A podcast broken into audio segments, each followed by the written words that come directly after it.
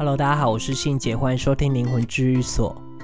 这几天呢、我一直在思考一件事情，就是我有时候会分享一些案子，或者是一些别人感情的案例，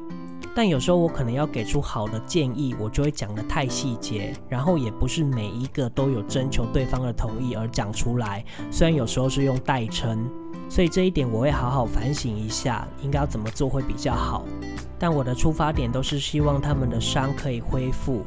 就如同为什么我会花很多的时间去了解别人的事情，那是因为我都抱持一个信念，就是我希望自己的建议或者是自己的想法可以帮助到对方。所以不管怎么样，我还是会持续的做这件事情，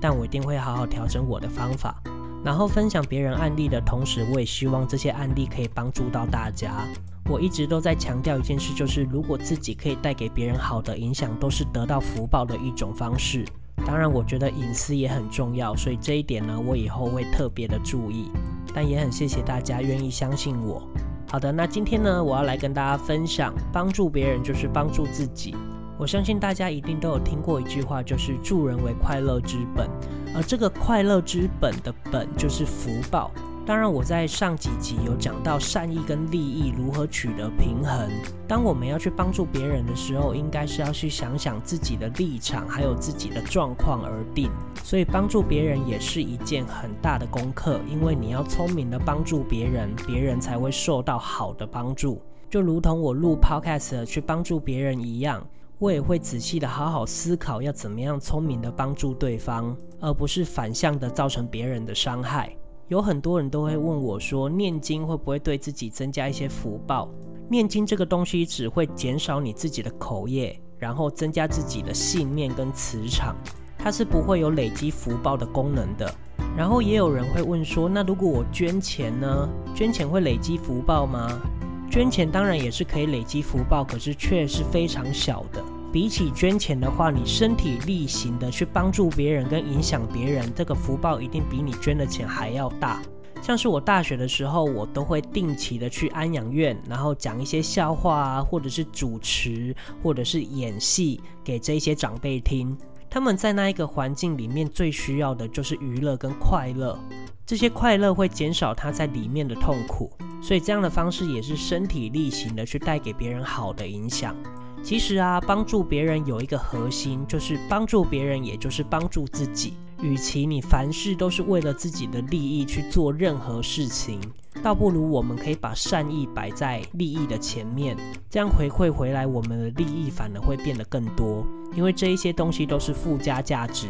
但这边有一个前提，就是你一定要打从心里的想要帮助别人，那这个方法才会发挥到极大化。有时候我身边的朋友就会问我说：“你录 Podcast 又没有得到任何的利益，为什么你要花时间在这里呢？”我跟他们讲说，有时候啊，我这一些言论或者是这一些想法可以帮助到他们的时候，而他们在 IG 上面或私讯我，告诉我他们有得到相关的帮助，对我来说也是一种鼓励。而在那个当下，我发自内心的快乐会比这些利益还重要。也许我没办法帮助每一个人抹平他心里的伤痕。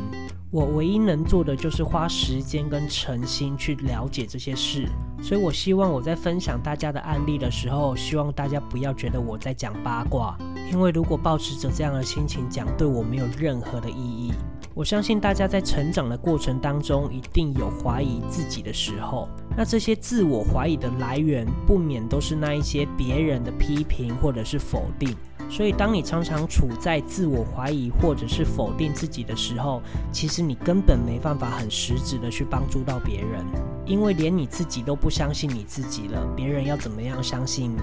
所以我希望大家可以从这一刻开始，在面对很多困难的时候，可以把每一件困难当作是强化自己的内心。像我们修炼者也会遇到很多修炼的麻烦。不管是生活上的，或者是灵魂上的，但我们能做的就是让精神提升，也让精神强化。当你的内心强化之后，就会变得坚定，就比较不会受人家影响。所以，当你的内心如果可以抵挡那些负能量的时候，那就代表你已经成长了。所以我常常会告诉自己，这些困难都是让自己进步的因素。如果没有这些困难，我根本不会成长。我相信大家在一开始遇到困难的时候，都只会选择自己最习惯的那一条路，而通常那一条路都是比较负面的，否定自己的那一条路，常常都会想着为什么是我，为什么我会发生这样的事情，为什么我这么笨，为什么我运气这么不好。这些事情都是很多人遇到困难的时候会出现的想法，所以有时候我们在遇到困难的时候，你应该要静下心来想想有没有其他的路，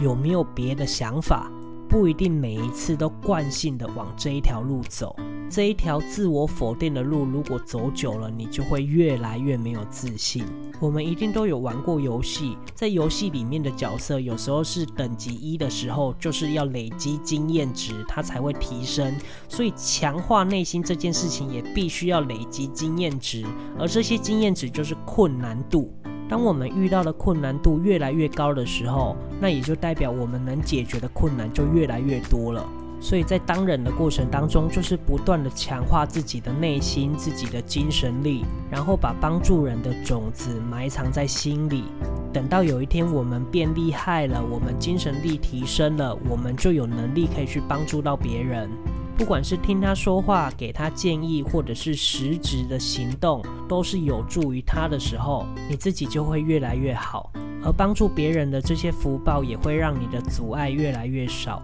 或许在听这一集的你们正在遇到一些人生中的困难，但我希望你们在未来的某一天，可以把这些困难从心里过去，因为我们总是会催眠自己，哦，因为时间过了，所以我们也过了，但有没有过自己心里最清楚。有时候你只是离开那个困难，离开那个环境，但心里头还是没有过去。只要心里有这个结，你很难再敞开心胸。所以，我们当下除了难过之外，也要理智一点，去想着怎么样解开心里的结。我相信对很多人来说都是蛮困难的，对我来说也是一件很困难的事情。但就如同这件事情一样，我可能分享别人的故事没有考虑得很周全，造成不愉快或者是伤害，而我也可以往那个很负面的心情去走。但我告诉自己，这就是我调整的机会。如果没有这个机会，我根本看不到盲点。所以我很感谢有这个机会让我成长。但我知道有一些事情是没办法强求的，因为这就是缘分。所以不管你遇到了大大小小的困难，我都希望你可以这样想。所以希望如果你有听到这一集，你可以开始强化你自己的内心，把这些所有的困难当作是调整自己的契机，然后也要时时刻刻的去肯定自己。然后尽我们所能的去帮助别人。或许有人会觉得太正能量了，但这就是我这一季想要传达的信念。因为我就是这样子的人，我一路上就是这么活过来的。好，那我今天就分享到这边，然后谢谢大家收听灵魂治愈所，我是信姐，我们下次见，拜拜。